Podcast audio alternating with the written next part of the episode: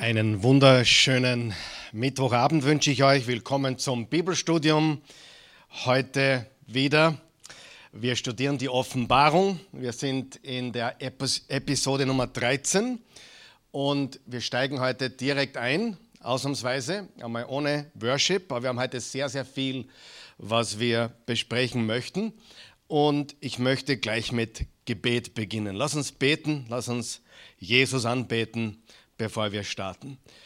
Vater im Himmel, wir kommen jetzt zu dir im wunderbaren Namen unseres Herrn Jesus Christus und wir danken dir für alles, was du, Jesus, für uns vollbracht hast. Du bist das Lamm Gottes, das für uns geopfert wurde, das für uns geschlachtet wurde. Du hast dein Blut für uns vergossen, damit wir reingewaschen sind von aller Schuld. Herr Jesus, du hast gesagt, so sehr hat Gott die Menschen geliebt, dass er einen einzigen Sohn gab, damit jeder, der an ihn glaubt, nicht verloren geht, sondern ewiges Leben hat.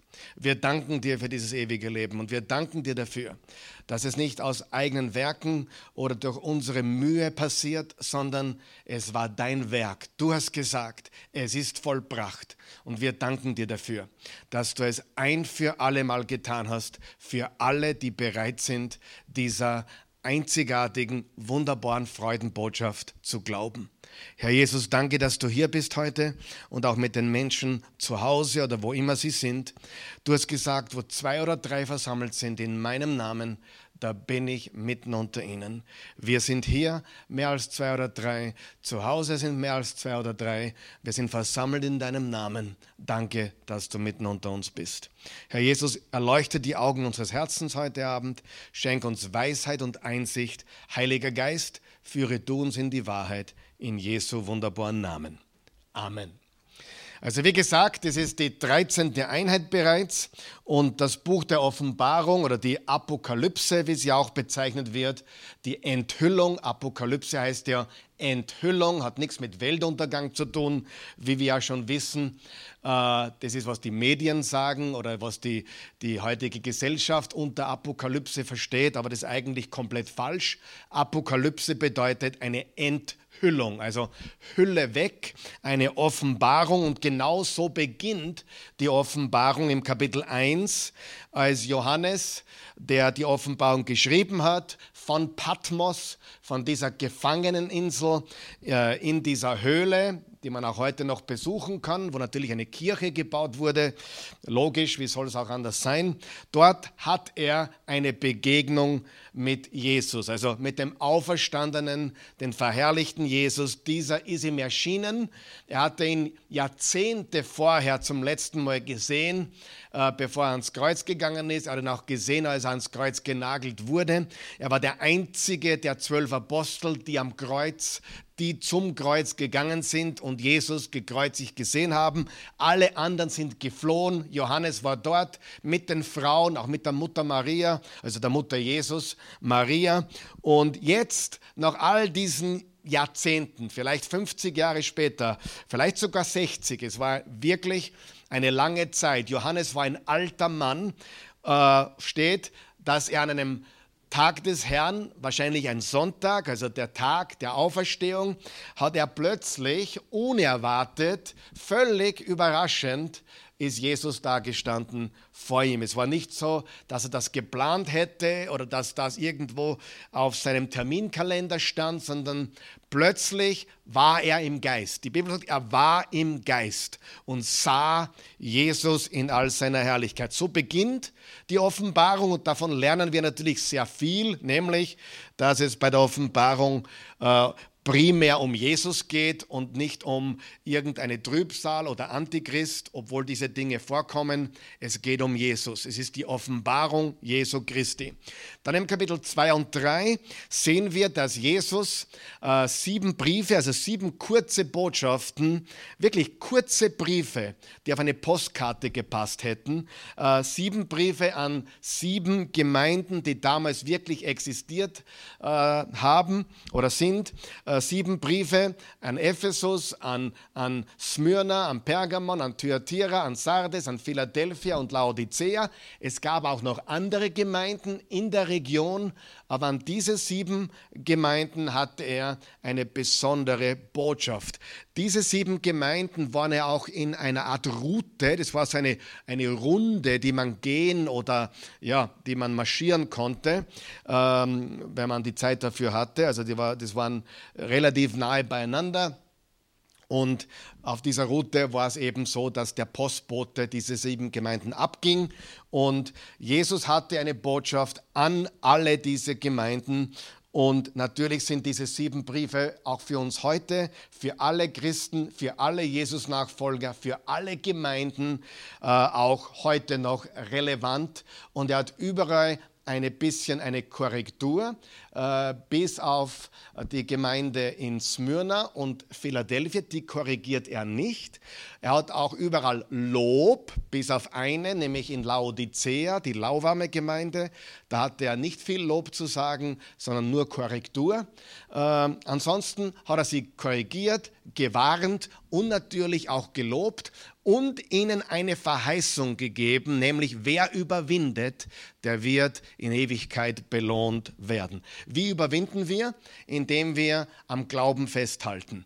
Äh, selbstverständlich begehen Christen auch Sünden, aber wenn wir sündigen, kehren wir um, wir drehen uns um, wir tun äh, alles, um es nicht wieder zu tun. Also wir, wir haben eine wirkliche, echte Umkehr und wir halten am Glauben fest. Egal was kommt, wir halten daran fest, dass Jesus der Herr der Herren ist, der König aller Könige, der Name über allen Namen. Egal wie wir verfolgt werden oder ausgelacht werden oder ver, ja, ähm, was auch immer passieren mag, wir halten am Glauben fest. Und dann Kapitel 4 und 5 es ist die zentrale und zentrierende Vision des ganzen Buches. Und das werden wir auch heute wieder sehen, weil äh, im Kapitel 4 geht es um den Thron Gottes. Was lernen wir davon? Am Thron sitzt der, der herrscht in alle Ewigkeit. Gott herrscht und er hat eine Schriftrolle in seiner rechten Hand. Es wurde niemand gefunden, der diese Schriftrolle öffnen durfte oder konnte, außer einer und das ist das Lamm Gottes, beziehungsweise der, der Löwe aus dem Stamm Juda und der als Lamm Gottes für unsere Sünden gestorben ist. Und daraus lernen wir sehr viel, nämlich äh, alle Herrscher, die bis jetzt waren, alle Herrscher, die heute sind, alle sind gekommen und wieder gegangen. Keiner konnte sich halten. Niemand in der Vergangenheit und auch heute nicht. Alle Regime, alle Politiker, alle Herrscher, alle Könige, alle selbsterklärten Herrscher, Diktatoren, alle werden vergehen und ja, für ewig vergangen sein. Nur einer wird ewig bestehen und sein Name ist Jesus Christus. Er ist gekommen, um sein Reich zu bauen und wir werden sehen, dass Jesus alles wieder äh, zurücksetzt, so wie er es ursprünglich äh, haben wollte, nämlich wo er regiert, wo Gott regiert, im Paradies, in, auf einem neuen Himmel und einer neuen Erde.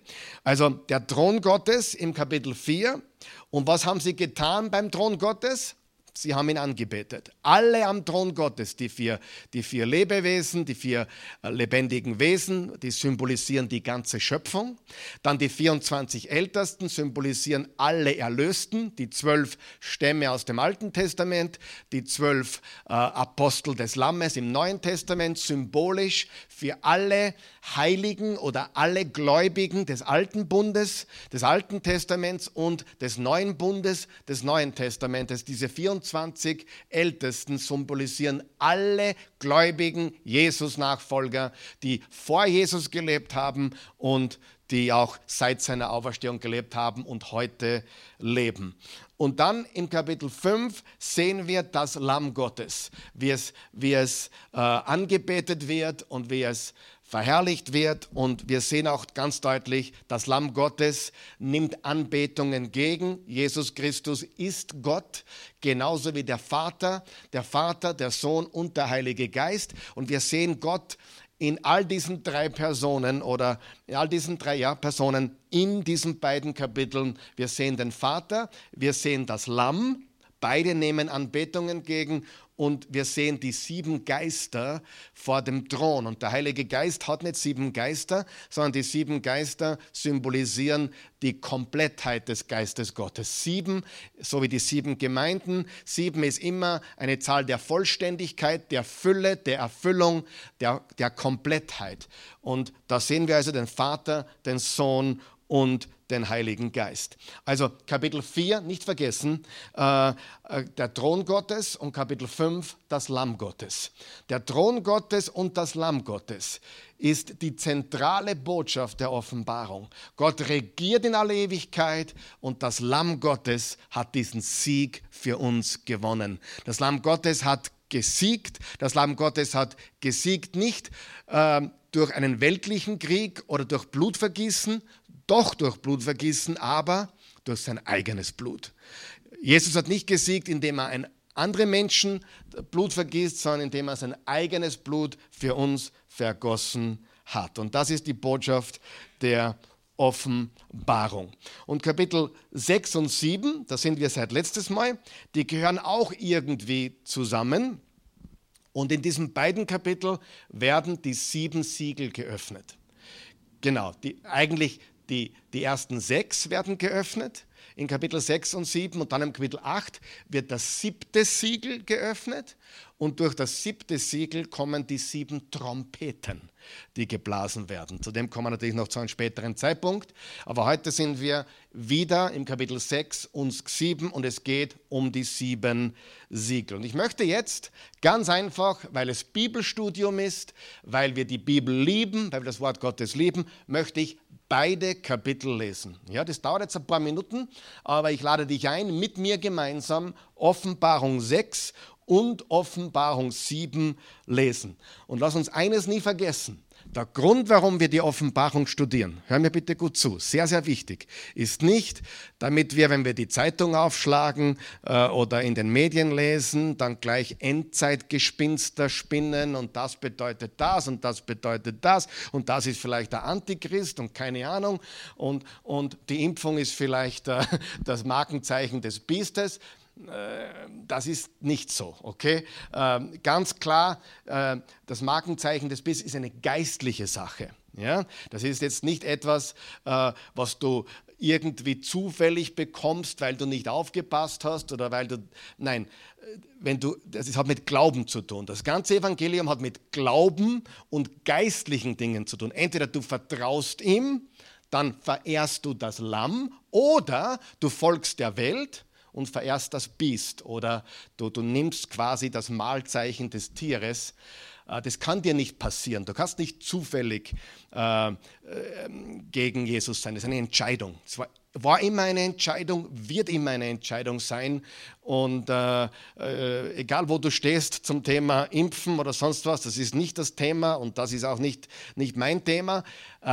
Du kannst nicht aufgrund einer Nadel oder einem Chip oder was auch immer das Markenzeichen des Biestes nehmen. Das ist eine geistliche Sache. Wem vertraust du? Machst du Kompromisse mit dem Glauben?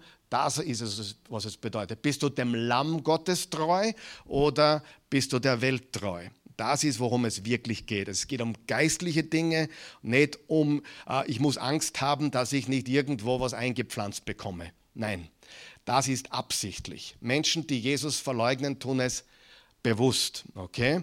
Deswegen ist es so wichtig, dass wir im Glauben feststehen und nicht äh, auf Abwege kommen. Okay? Gut. Ähm, was ist das Ziel? Dass unsere Liebe zu Jesus Christus wächst. Das ist unser Ziel. Ja? Äh, das sollte das Ziel sein, wenn wir dieses Buch lesen, wenn wir die ganze Bibel lesen, auch die Offenbarung lesen, vor allem die Offenbarung lesen, dass unsere Liebe zu Jesus Christus wächst, dass wir Mut bekommen. Du musst dir vorstellen, als Johannes das schrieb im Namen von Jesus, äh, waren die Christen schwer verfolgt. Er wollte ihnen Mut machen, er wollte sie ermutigen, er wollte sie stärken nicht Angst einjagen noch zusätzlich. Das heißt, die Offenbarung wurde wirklich geschrieben, damit wir Kraft bekommen, damit wir Mut bekommen in unserem Glauben. Das ist die Absicht. Aber okay, genug gesagt. Äh, lesen wir jetzt, es dauert jetzt ein bisschen, aber wir lesen es durch und dann kommentieren wir weiter in diesen beiden Kapiteln. Offenbarung Kapitel 6, dann sah ich, wie das Lamm das erste von den sieben Siegeln der Schriftrolle aufbrach. Und ich hörte eines der vier mächtigen Wesen mit Donnerstimme rufen, komm. Da erblickte ich ein weißes Pferd. Der Reiter auf ihm trug einen Bogen und erhielt jetzt einen Siegeskranz. Triumphierend ritt er hinaus, um den Sieg zu erringen. Als das Lamm das zweite Siegel aufbrach, hörte ich das zweite mächtige Wesen rufen, komm. Wieder erschien ein Pferd, es war feuerrot. Seinem Reiter wurde ein großes Schwert gegeben und er bekam die Macht, den Frieden von der Erde wegzunehmen, sodass die Menschen sich gegenseitig abschlachten würden. Dann brach das Lamm das dritte Siegel auf und ich hörte das dritte der mächtigen Wesen rufen, komm, jetzt sah ich ein schwarzes Pferd, sein Reiter hatte eine Waage in der Hand, Vers 6, und eine Stimme, die aus der Mitte der vier Lebewesen zu kommen schien, rief, ein Kilo Weizen Weizen für einen Denar, drei Kilo Gerste für einen Denar Öl und Wein taste nicht an. Als das Land das vierte Siegel aufbrach, hörte ich das vierte mächtige Wesen rufen, komm. Dann sah ich ein leichenfahles Pferd, sein Reiter hieß Tod und der Hades folgte ihm. Sie wurden ermächtigt, ein Viertel der Menschen durch Krieg, Hunger, tödliche Seuchen und wilde Tiere umkommen zu lassen. Nun brach das Lamm das fünfte Siegel auf. Da sah ich unten am Altar die Seelen von denen, die man abgeschlachtet hatte, weil sie an Gottes Wort festgehalten äh, festhielten und ihm als seine Zeugen treu geblieben waren. Sie riefen mit lauter Stimme, du heiliger und wahrhaftiger Herrscher, wie lange dauert es noch, bis du unser Blut an den Bewohnern der Erde regst und sie richtest? Habt noch eine kurze Zeit Geduld, bekamen sie zur Antwort, während jeder von ihnen ein weißes Gewand erhielt. Erst müsse noch eine bestimmte Zahl ihrer Glaubensgeschwister zum Ziel kommen und so wie sie getötet werden. Als das Lamm das sechste Siegel aufbrach, erschütterte ein schweres Beben die Erde, die Sonne wurde dunkel wie ein Trauersack und der Mond erschien auf einmal rot wie Blut. Dann fielen Sterne vom Himmel auf die Erde wie vom Sturm geschüttelte Winterfeigen. Der Himmel verschwand wie eine Schriftrolle, die man zusammenrollt, und kein Berg und keine Insel blieb an ihrer Stelle. Da versteckten sich die Könige der Erde, die Herrscher und die Generäle, die Reichen und die Mächtigen, aber auch alle anderen Menschen, Sklaven wie Freie. Sie versteckten sich in Höhlen und Felsspalten Vers 16. Und flehten die Berge und Felsen an, fallt auf uns und verbergt uns vor den Blicken dessen, der auf dem Thron sitzt und vor dem Zorn des Lammes. Denn jetzt ist der furchtbare Tag ihres Zornes gekommen. Wer kann da bestehen? Wer kann bestehen? Das lernen wir jetzt im Kapitel 7. Wer besteht? Alle, die zu Jesus gehören. Alle, die zum Lamm Gottes gehören. Lesen wir Kapitel 7, Vers 1 und die folgenden Verse. Danach sah ich vier Engel an den äußersten Enden der Erde stehen. Sie hinderten die Winde aus den vier Himmelsrichtungen daran, über das Land, das Meer und die Bäume zu blasen. Und von da, wo die Sonne aufgeht, sah ich noch einen anderen Engel herkommen, der das Siegel des lebendigen Gottes in der Hand hatte. Er rief den vier Engeln, denen Gott die Macht gegeben hatte, der Erde und dem Meer Schaden zuzufügen, mit lauter Stimme zu verwüstet weder das Land noch das Meer und richtet auch an den Bäumen noch keinen Schaden an. Erst müssen wir alle, die Gott gehören und ihm dienen, sein Siegel auf die Stirn drücken. Ich hörte, wie viele Menschen das Siegel bekamen. Es waren 144.000 aus allen Stämmen Israels. 12.000 aus Juda, 12.000 aus Ruben, 12.000 aus Gad, 12.000 aus Ascher, 12.000 aus Naphtali, 12.000 aus Manasse, 12.000 aus Simeon, 12.000 aus Levi, 12.000 aus Issachar, 12.000 aus Sebulon, 12.000 aus Josef, 12.000 aus Benjamin. Danach sah ich eine riesige Menschenmenge aus allen Stämmen und Völkern, Sprachen und Kulturen. Es waren so viele, dass niemand sie zählen konnte. Sie standen mit Palmzweigen in den Händen, weiß gekleidet vor dem Thron und dem Lamm und riefen mit lauter Stimme, die Rettung kommt von unserem Gott, von dem, der auf dem Thron sitzt und dem Lamm. Und alle Engel, die um den Thron herum standen, um die Ältesten und die vier mächtigen Wesen, warfen sich mit dem Gesicht auf den Boden vor dem Thron nieder und beteten Gott an. Amen, sagten sie. Anbetung, Ehre und Dank, Herrlichkeit und Weisheit, Macht und Stärke gehören ihm, unserem Gott, für immer und ewig. Amen. Dann fragte mich einer der Ältesten, weißt du, wer diese weiß gekleideten Menschen sind und wer sie kommen? Ich erwiderte, du musst es mir sagen, mein Herr, du weißt es. Er sagte, diese Menschen haben die größte Bedrängnis überstanden, die es je gegeben hat. Sie haben ihre Gewänder gewaschen und im Blut des Lammes weiß gemacht. Darum stehen sie vor dem Thron Gottes und dienen ihm Tag und Nacht in seinem Tempel. Und der, der auf dem Thron sitzt, wird ihnen seine Gegenwart schenken. Sie werden keinen Hunger mehr haben und auch Durst wird sie nie mehr quälen. Die Sonne wird nicht mehr auf sie herabbrennen und auch keine andere Glut wird sie versengen, denn das Lamm, das mitten auf dem Thron sitzt, wird sie weiden und zu den Quellen führen, wo das Wasser des Lebens ist. Und Gott wird jede Träne von ihren Augen abwischen. Da ist so viel Gewaltiges drinnen, liebe Freunde. Und ich möchte dazu nur jetzt festhalten. Siehst du, wie diese sechs Siegel im Kapitel 6, es sind die ersten sechs Siegel, die geöffnet werden. Das siebte Siegel kommt erst im Kapitel 8, aber in den die ersten sechs Siegel, weißes Pferd, rotes Pferd, schwarzes Pferd, äh, fahles Pferd, keine guten Dinge, wie wir letztes Mal äh, gelernt haben. Dann auch das fünfte Siegel, das sind die Märtyrer. Das sechste Siegel sind Naturkatastrophen.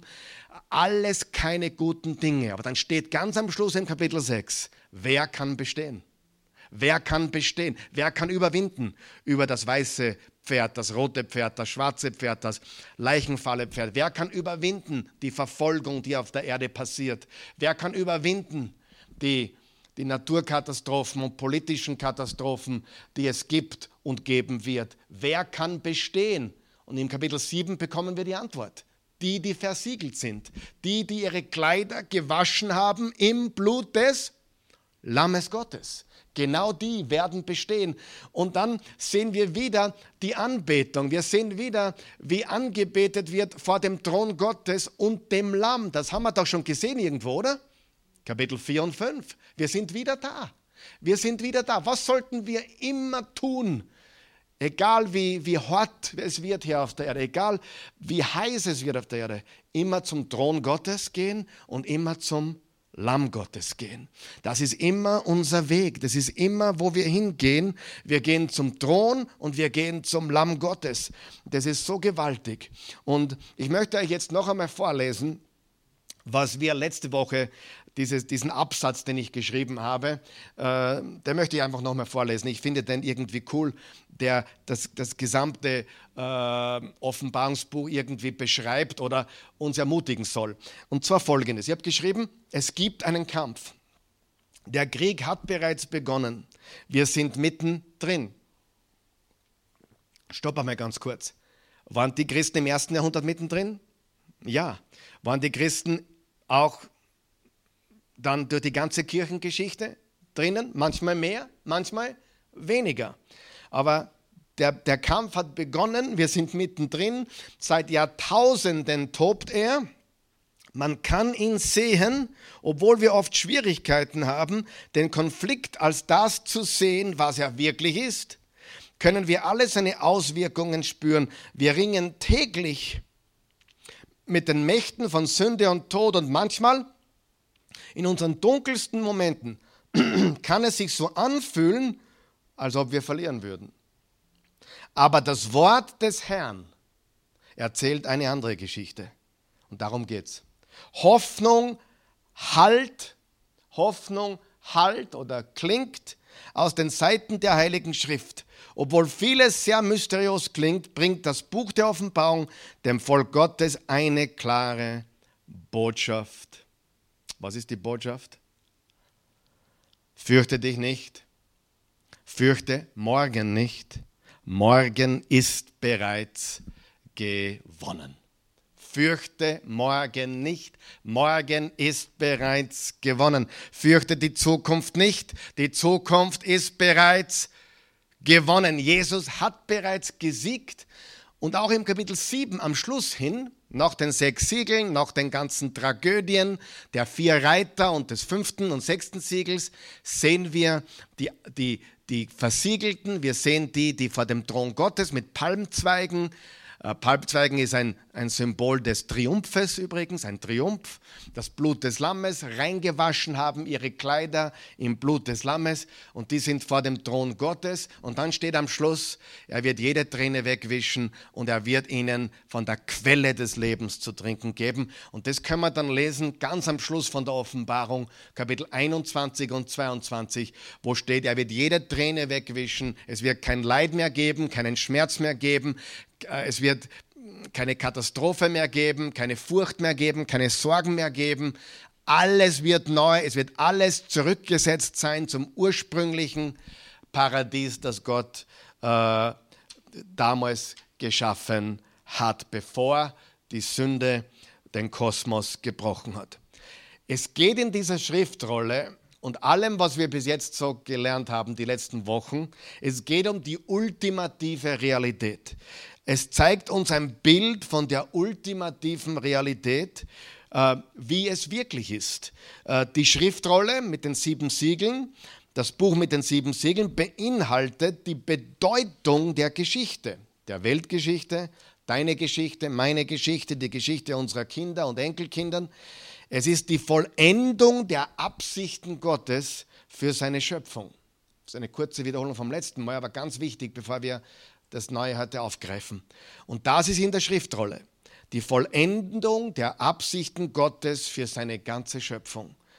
Das ist in der Schriftrolle, worum es wirklich geht, wohin alles führt, bis zum neuen Himmel, neuen Erde, alles neu sein wird, ein großer Reset, der wahre große Reset, so wie es ursprünglich von Gott beabsichtigt war, bevor die Sünde den Kosmos brach. Und die ersten vier Siegel, die vier apokalyptischen Reiter, sind die Hauptakteure, die Hauptakteure bezüglich Leid, Schmerz und Tod unter der Menschheit. Sie sind nicht gut. Ganz wichtig, diese Passage kann für uns heute nicht bedeuten, was es für die damals nicht bedeutet hat. Die Botschaft ist immer noch dieselbe. Sie, das ist das, was mich ein bisschen besorgt, wenn ich manchen Endzeitlehrern zuhöre, dass sie alles, was sie hier lesen in der Offenbarung, auf die Zukunft projizieren. Aber das wäre unlogisch, denn die, die Christen damals im ersten Jahrhundert haben es auch gelesen und haben es natürlich für sich verstanden und Mut daraus geschöpft. Es hat also eine gewaltige Bedeutung für sie damals gehabt. Die vier Reiter waren damals da, sie sind heute da und sie werden auch in Zukunft da sein. Die Offenbarung sagt uns nichts, was nicht schon auch woanders in der Bibel gesagt wurde. Auch wichtig. Die, die Offenbarung sagt uns nichts Neues in dem Sinne, sondern bestätigt das, was bereits alles gesagt wird und bringt es in einer sehr symbolischen biblischen Form.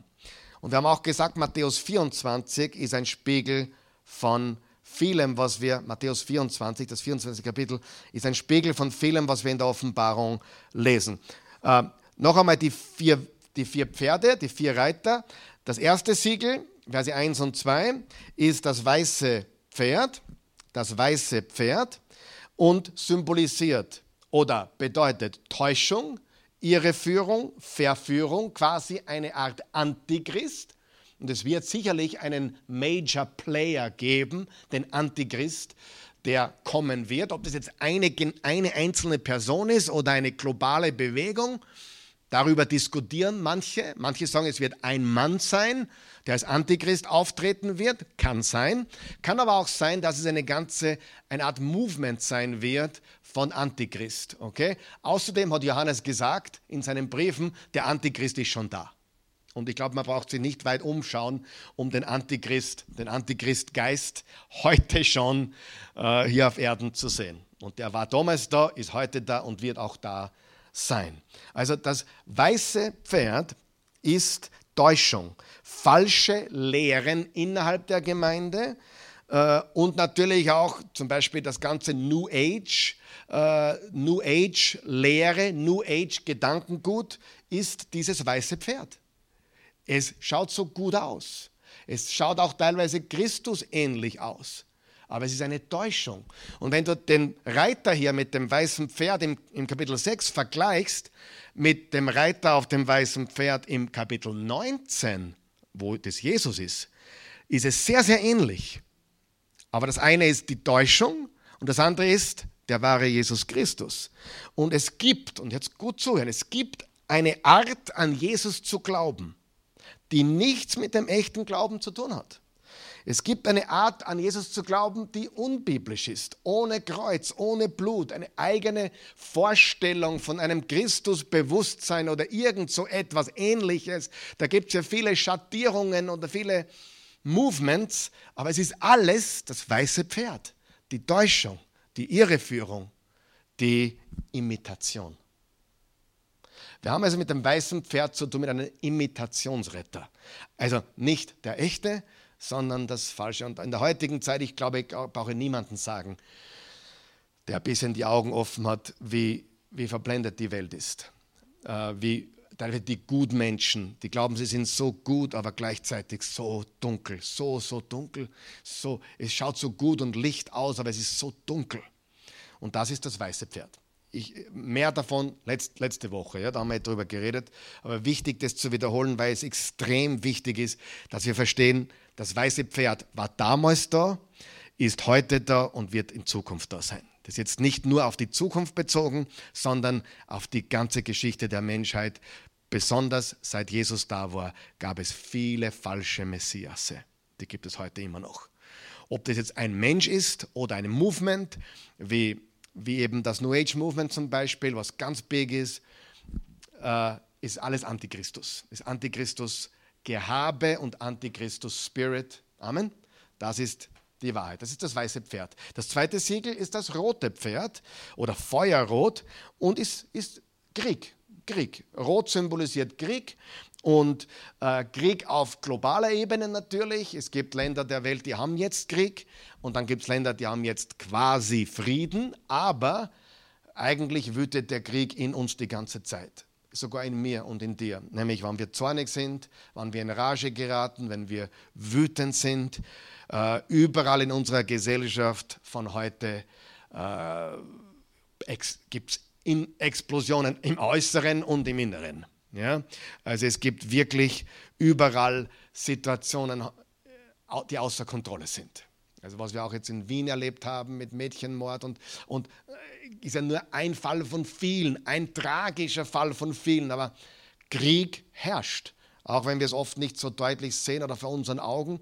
Ich kann mich erinnern, wie in, in Österreich äh, dieser Terror, in Wien dieser Terroranschlag war, ich glaube, es war voriges Jahr, es ist schon, es ist schon länger her, aber, aber während der Corona-Zeit. Und das war das erste Mal, wo das Wien wirklich so getroffen hat mit einem Terroranschlag im ersten Wiener Bezirk.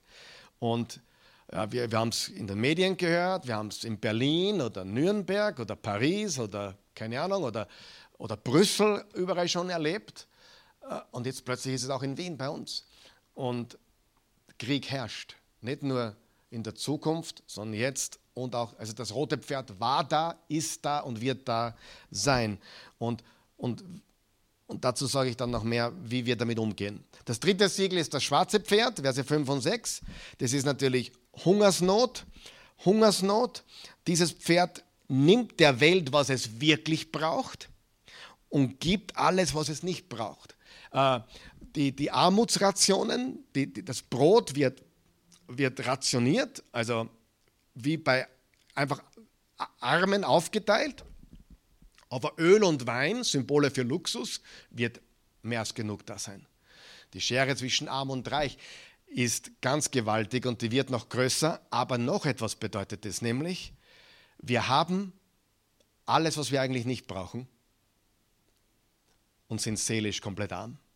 Wir sind seelisch arm, haben aber ein 1000 Euro Handy äh, und sogar die Kinder und Computer und Internet und alles auf Knopfdruck und Spiele und Konsolen und sind aber geistlich und seelisch komplett verarmt. Das heißt, was dieses, das schwarze Pferd anrichtet, ist folgendes. Das schwarze Pferd, ich wiederhole das, nimmt uns, was wir wirklich brauchen und gibt uns das im Überfluss, was wir gar nicht brauchen. Ja? Wer braucht 1000 Fernsehsender? Zu meiner Zeit gab es nur zwei. Orf 1 und Orf 2. Ja? Und um 12 Uhr Mitternacht hat es geflimmert, richtig? Also, und wir haben heute alles, was man nicht braucht. Dieser Luxus. Alles, was man nicht braucht, haben wir in Hülle und Fülle. Porno auf Knopfdruck. Nicht einmal, da ne, passt ne. Aber echtes Leben, das Brot des Lebens, komplette Verarmung. Und das macht das schwarze Pferd. Und das hat es damals gemacht, macht es heute und wird es machen. Okay? Ähm, wir haben Luxus, aber keine wahren Reichtümer. Wir haben seelische und physische Armut. Und dieses Pferd beraubt uns der Dinge, die wir eigentlich brauchen für echtes Leben und gibt uns Dinge, die wir nicht brauchen. Okay? Die meisten Menschen haben nicht einmal mehr einen guten Freund arm. Arm an Freundschaft, arm an echter Liebe. Porno killt Liebe. Faktum. Porn kills love. Also das, was wir nicht brauchen im Überfluss, das, was wir wirklich brauchen, komplette Armut. Das ist die Welt. Viertes Siegel ist das leichenfahle Pferd. Fahl oder Leichenfarben oder blutleer. Und das ist der Tod und die Hölle also der Tod und der Hades. Und natürlich ist der Tod allgegenwärtig. Der war damals da, der ist heute da und der wird immer da sein. Noch einmal, diese vier Reiter sind da, damals, jetzt und auch in Zukunft. Und dann das fünfte Siegel, äh, über das werden wir dann nächstes Mal äh, detaillierter reden, über das fünfte und sechste Siegel, aber ich tue es nur kurz anschneiden, weil heute will ich reden mit euch, wie gehen wir mit den vier Pferden um? Was machen wir mit dem weißen Pferd? Was machen wir mit dem roten Pferd? Was machen wir mit dem schwarzen Pferd? Was machen wir mit diesem Leichenfallenpferd? Okay? Das ist heute, was ich euch vermitteln möchte. Aber das fünfte Siegel, Verse 9 und bis 11, ist Verfolgung und Märtyrer. Und Verfolgung und Märtyrer hat es immer gegeben, seit Jesus für uns äh, auferstanden ist, gestorben und auferstanden ist. Die ganze Kirchengeschichte hindurch hat es Märtyrer gegeben. Heute gibt es Märtyrer. In Myanmar äh, können die, die Leute nicht einmal, äh, die müssen aufpassen, dass sie lebendig an der Kirche ankommen. Ja, gibt solche Länder.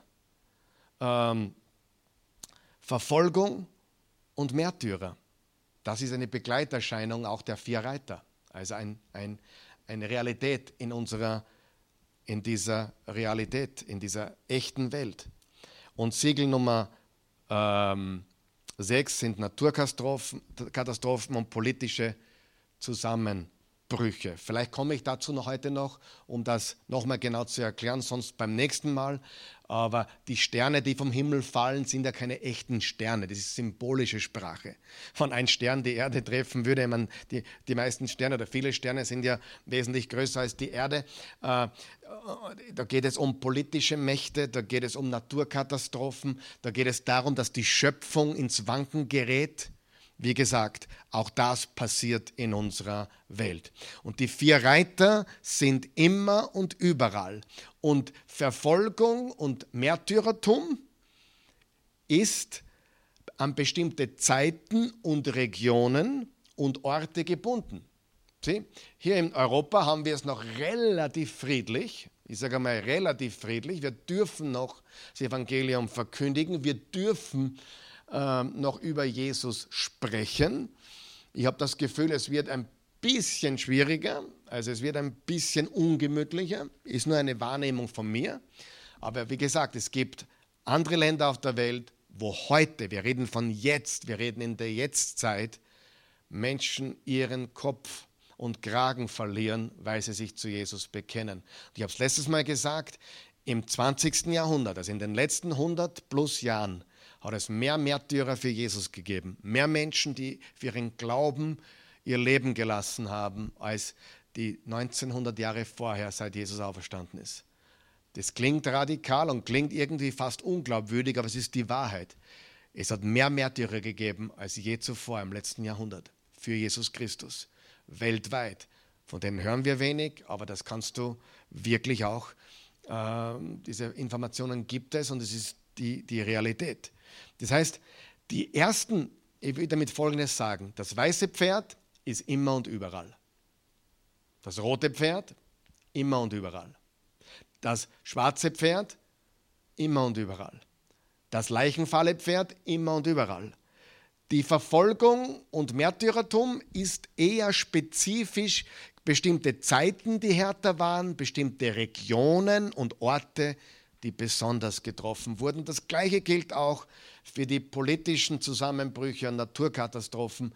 Die sind nicht immer und überall, sondern an bestimmte Zeiten, Regionen und Orte gebunden. Macht das Sinn? Okay. Ähm, aber ich möchte trotzdem noch heute die, die, die letzten drei Verse vom Kapitel 6 lesen, weil es mir so gefällt. Da steht folgendes. Ich bin im Vers 15 jetzt, Vers 15 von Kapitel 6, Vers 15, 16 und 17 von Kapitel 6. Da versteckten sich die Könige der Erde, nachdem die ganzen Dinge passieren, Zusammenbrüche, Naturkatastrophen. Da versteckten sich die Könige der Erde, die Herrscher und die Generäle, die Reichen und die Mächtigen, aber auch alle anderen Menschen, Sklaven wie frei. Sie versteckten sich in Höhlen und Felsspalten und flehten die Berge und Felsen an. Fallt auf uns, verbergt uns vor den Blicken dessen, der auf dem Thron sitzt und vor dem Zorn des Lammes. Denn jetzt ist der furchtbare Tag des Zorns gekommen.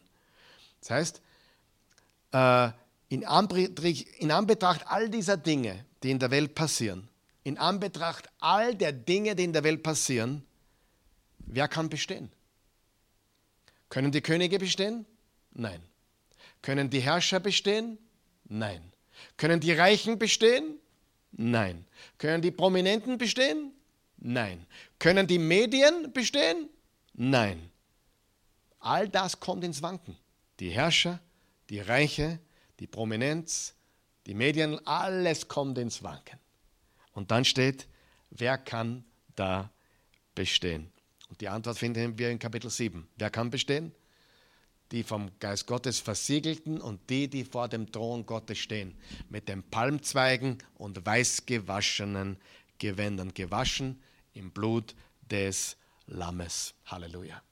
Ja, also all diese sechs Siegel mit all den schrecklichen Dingen des weißen Pferdes, des roten Pferdes, des schwarzen Pferdes, des Leichenfallenpferdes, der Verfolgung und des Märtyrertums, der Naturkatastrophen und politischen Zusammenbrüche. Anbetracht all dieser Dinge, wer kann bestehen? Jeder, der zu Jesus gehört. Das sehen wir im Kapitel 7. Lesen wir kurz im Kapitel 7, Verse 9 bis 12. Da steht folgendes. Danach sah ich eine riesige Menschenmenge. Übrigens, ich werde heute nicht über die 144.000 reden. Die 144.000 ist eine symbolische Zahl der Vollständigkeit und der Unzählbarkeit. Es gibt Religionen, ja, die gibt es, die sagen, die arbeiten sehr hart daran, dass sie einer von den 144.000 sind. Die haben was falsch verstanden. Ja, eins, zwei, drei, vier, fünf. Also die zählen quasi die 144.000 zusammen.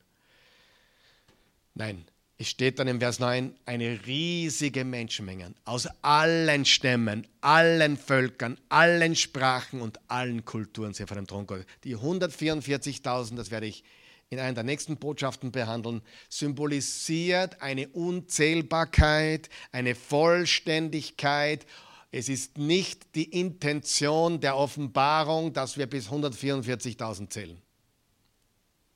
Das machen die Zeugen Jehovas zum Beispiel, jetzt habe ich es gesagt. Ja? Und manche andere wollen diese Zahl als buchstäblich nehmen. Die meisten Zahlen in der Offenbarung sind nicht buchstäblich, sondern symbolisch. Und so auch hier. Aber das kommt zu einem späteren Zeitpunkt. Aber bitte hör auf, bis 144.000 zu zählen. Ja? Es sind nämlich laut Vers 9 eine riesige, was?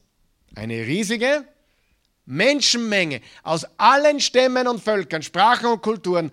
Es waren so viele, dass niemand sie zählen konnte. Da haben wir es. Wie viele?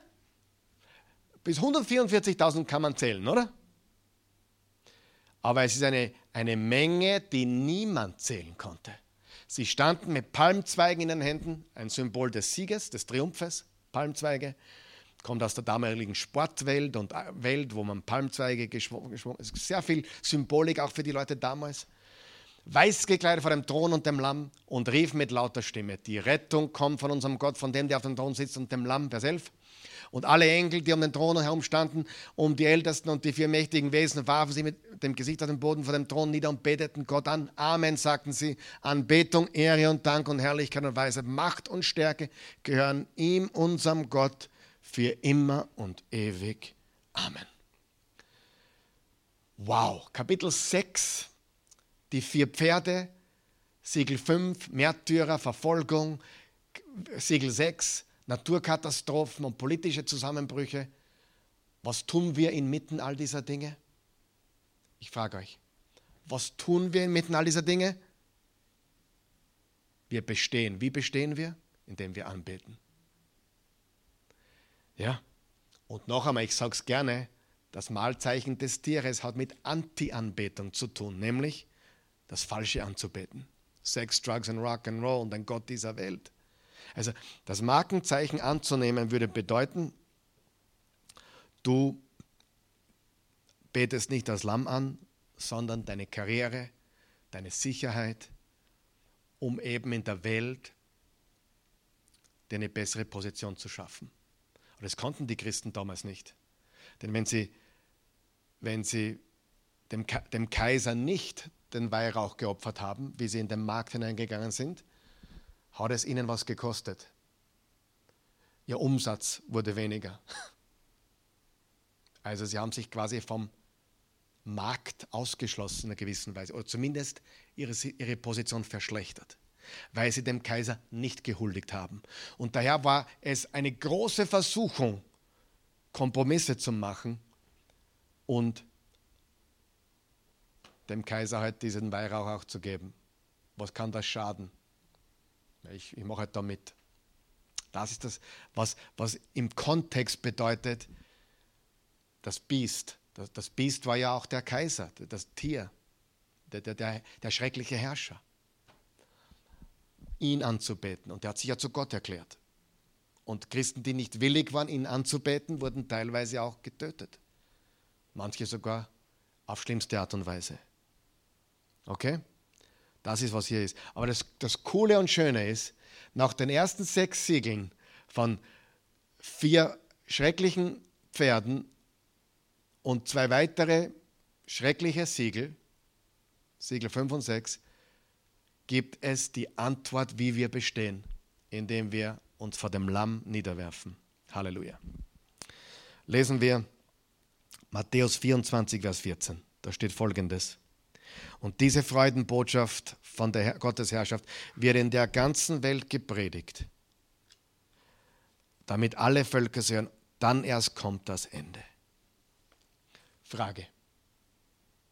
Welches Pferd konnte bis heute die Gemeinde besiegen? Keines. Herrscher sind gekommen und gegangen. Die Gemeinde lebt. Das Christentum lebt. Voltaire hat gesagt, vor wann hat er gelebt? Vor ein paar hundert Jahren. Die Bibel wird in 100 Jahren extinkt sein, wird, wird keine Bibel mehr geben. Wird, wird, die Bibel wird sich verschüssen. Noch nie wurden so viele Bibeln gedruckt wie heute.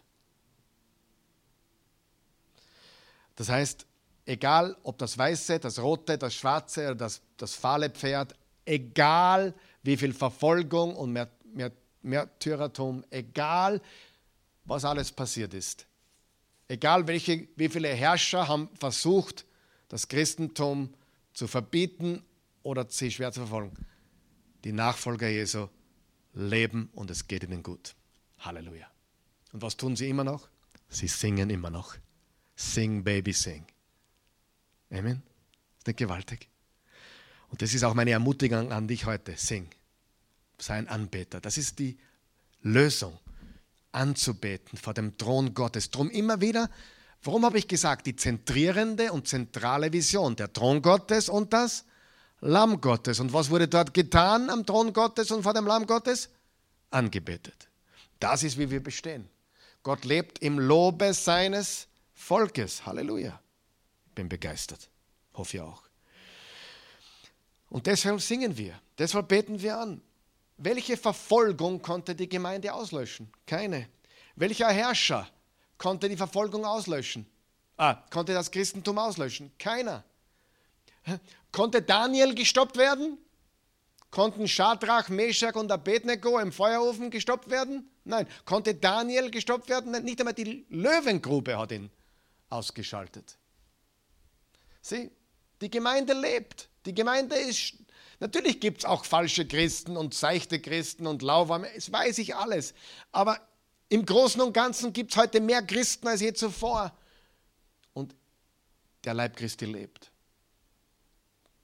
Nicht das weiße Pferd, nicht das rote Pferd, nicht das schwarze, nicht das fahle Pferd, nicht Verfolgung, nicht politische Zusammenbrüche, kein Dekret, nichts konnte die Gemeinde ausschalten und wird es auch nicht.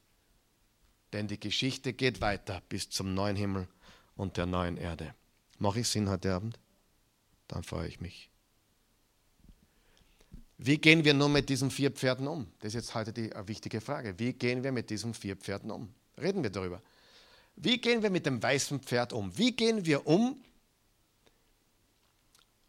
mit Verführung, mit Imitation, mit falschen Religionen, die gut klingen, die, die, die so positiv klingen, die so, so licht klingen. Wir proklamieren Erlösung, Heil und Rettung in Christus alleine. Aber die Welt wird uns dafür hassen, sagst du. Ja, genau. Gewöhne dich daran. Gewöhne dich daran. Ich habe Bekannte. Ich habe sogar einen Freund, der redet mit mir über Jesus. Und dann kommt wieder die Reinkarnation. Und dann kommt wieder, keine Ahnung, wer er war im Vorleben. Dann kommt wieder, ja, ich bete auch Buddha an. Wirklich. Aber er redet, dann wieder, aber Jesus. Und dann geht es um das Blut Jesu für unsere Schuld. Das kann er gar nicht hören. Kein Kreuz, kein Blut, kein Lamm, das geschlachtet wurde. Alles viel zu blutig. Aber ohne Kreuz und ohne Blut haben wir kein Christentum. Haben wir einen falschen Jesus. Oder sie reden vom Universum. Oder sie bestellen was beim Universum. Oder sie reden von Energie und so weiter. All das sind Dinge, die gut klingen, aber eine Imitation sind, eine Verführung sind. Was tun wir dagegen? Wir proklamieren Erlösung, Heil und Rettung in Christus alleine. Die Welt wird uns dafür hassen, aber solange sie uns wegen Jesus hassen und nicht wegen unserer Dummheiten, ist es okay, oder? Stell nur sicher, dass sie dich nicht hassen wegen deiner Dummheit, Faulheit, Falschheit. Stelle sicher, dass sie dich hassen wegen Jesus. Wir, wir müssen unser Evangelium verkörpern. Unsere Botschaft verkörpern. Die Wahrheit leben, in der Wahrheit, die Wahrheit suchen, die Wahrheit leben, die Wahrheit in Liebe verkündigen. Sieh, auch dafür werden wir attackiert werden. Du kannst noch so liebevoll sein, wenn du die falsche Wahrheit, also die Wahrheit sagst, die für die Welt leider falsch klingt, wirst du verfolgt. Und wir müssen Jesus richtig anbeten und wahrlich anbeten. Darum geht es. Und das wird sich stören. Das wird die Welt stören und Verfolgung mit sich bringen. Ja, ja, ja.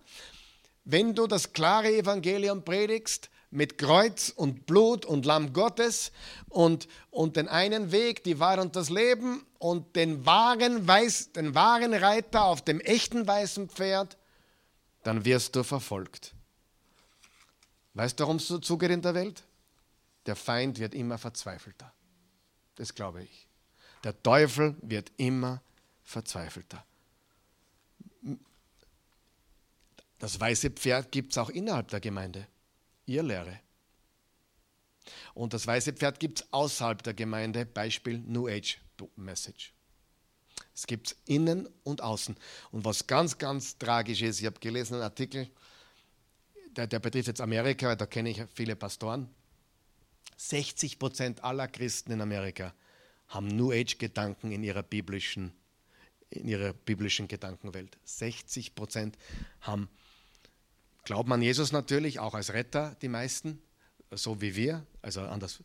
Aber sie haben New Age-Gedanken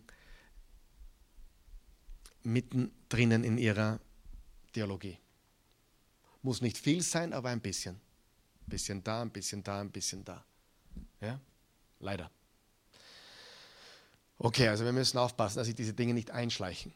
Und daher müssen wir ganz klar das Evangelium predigen. Was tun wir gegen das rote Pferd? Das rote Pferd ist Krieg. Was tun wir gegen das rote Pferd?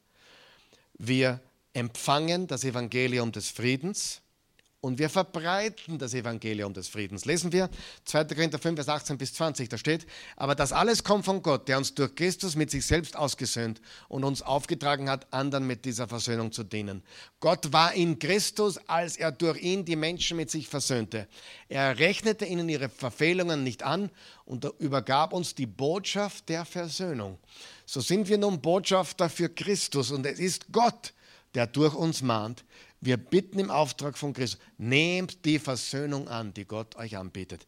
Wir müssen uns mit Gott versöhnen lassen. Also wir nehmen das Evangelium des Friedens an und wir erzählen anderen von der Versöhnung, vom Frieden Gottes. Diesen Frieden Gottes leben und verbreiten und, und äh, einfach annehmen. Du bist akzeptiert. Gott hat dich angenommen. Er hat Frieden mit dir geschlossen. Und der Grund, warum du manchmal so wütend bist und so zornig bist und in Rage geratest, ist, weil du im Herzen traurig bist, weil du keinen Frieden hast. Ich weiß, wann ich zornig werde und in Rage gerate, was manchmal vielleicht passieren kann, ähm, dann bin ich mit mir nicht, habe ich mit mir Unfrieden. Ich habe einen inneren Krieg. Und daher muss ich das Evangelium des Friedens anwenden oder annehmen und weitergeben. Sieh, wenn du nach außen hin zornig bist, hast du ein inwendiges Problem. Das heißt, du musst auf dein Innerstes achten. Und heute habe ich jemandem gesagt, hey, wir müssen nichts beweisen. Warum? Ich muss dir nichts beweisen. Ich bin von Jesus angenommen. Ich habe Frieden mit Gott durch Jesus. Ich muss dir nichts beweisen und du brauchst niemandem was beweisen. Du musst das Evangelium des Friedens annehmen und dieses Evangelium verbreiten wir. Wir sind Friedenstifter. Weißt du, ich, weiß, ich bin nicht der beste Christ der Welt. Ich weiß auch, dass, dass das du nicht bist. Und du bist auch nicht der beste Vater der Welt oder die beste Mutter der Welt, ich auch nicht. Aber wir müssen niemand was beweisen. Wir können Frieden haben. Und wenn wir Frieden haben, dann verbreiten wir Frieden. Und das ist notwendig, denn das rote Pferd wütet. Nicht nur im Krieg, wie man so sagt, oh, wir brauchen Frieden. In Wirklichkeit haben die meisten Menschen, die den Weltfrieden wollen, überhaupt keinen Frieden im Herzen. Oder in ihrer Familie. Oder im Unternehmen oder wo auch immer. Ja? Achte auf dein Innerstes. Weißes Pferd, wir verkündigen den einen wahren Jesus, der für uns am Kreuz gestorben ist. Wir kämpfen gegen Irrlehre, wir verbreiten die Wahrheit. Rotes Pferd, wir nehmen das Evangelium des Friedens an und wir verbreiten das Evangelium des Friedens. Schwarzes Pferd. Wie gehen wir mit dem schwarzen Pferd um? Schwarzes Pferd ist was? Hungersnot. Nämlich, wir haben alles im Überfluss, was wir nicht brauchen. Und das, was wir brauchen, haben wir nicht. Wie, wie bekämpfen wir das? Durch Großzügigkeit. Indem wir die Armutsmentalität ablehnen, indem wir lernen zu geben und zu dienen. Wie kann man, wie kann man Mangel oder Angst vor Mangel be besiegen? Durch Großzügigkeit. Indem wir die Armutsmentalität ablehnen, indem wir sagen, hey, wir haben genug und wir geben es weiter. Wir geben und dienen. Wir haben offene Türen und offene Herzen. Wir sind großzügig und wir sind gastfreundschaftlich. Gastfreundschaftlich, genau, das ist das richtige Wort. Und viele, die genug Geld haben, haben niemanden, mit dem sie essen können, das Brot brechen können. Vielleicht solltest du jemanden einladen, der einsam ist. Der hat vielleicht genug Geld, dass er sich ein Schnitzel irgendwo besorgt und, und, und sogar noch ein Dessert obendrauf, und, und, und, und, wo Geld kein Problem ist. Aber er ist arm, hat niemand, der mit ihm das Brot bricht. Dein Nachbar vielleicht. Lass uns Großzügigkeit geben, dienen. Lass uns diese Hungersnot, auch die seelische, bekämpfen, indem wir großzügig und gastfreundschaftlich sind. Das fahle Pferd, wie, wie, wie, wie, wie bekämpfen wir das? Den Tod. Bei manchen hat er schon Einkehr, der Tod. Wir beten. Wir beten auch für Heilung. Wir beten auch für Wunder. Wir vertrauen Jesus. Heilt er alle? Nein. Aber das Schlimmste ist ja nicht der physische Tod, das Schlimmste ist ja der geistliche Tod. Und deswegen, lass uns für Menschen beten, dass Gott sie heilt, dass er, dass er Wunder tut, aber lass uns vor allem beten, dass sie Jesus kennenlernen. Denn der ewige Tod ist viel, viel schlimmer als der physische Tod. Und die gute Nachricht ist folgendes. Alle diese Reiter, alle diese vier Pferde verlieren. Und deswegen können wir singen. Wir brauchen nicht warten zu singen, bis wir im Himmel sind. Wir sind jetzt vor dem Thron und vor dem Lamm. Deswegen ist es die zentrale und zentrierende Message. Wir singen, wir befinden uns in einem Kampf. Wir sehen, was abgeht, die ultimative Realität. Und der Schlüssel zum Sieg ist der Thron Gottes und das Lamm. Und dort singen wir. Sing, Baby, sing.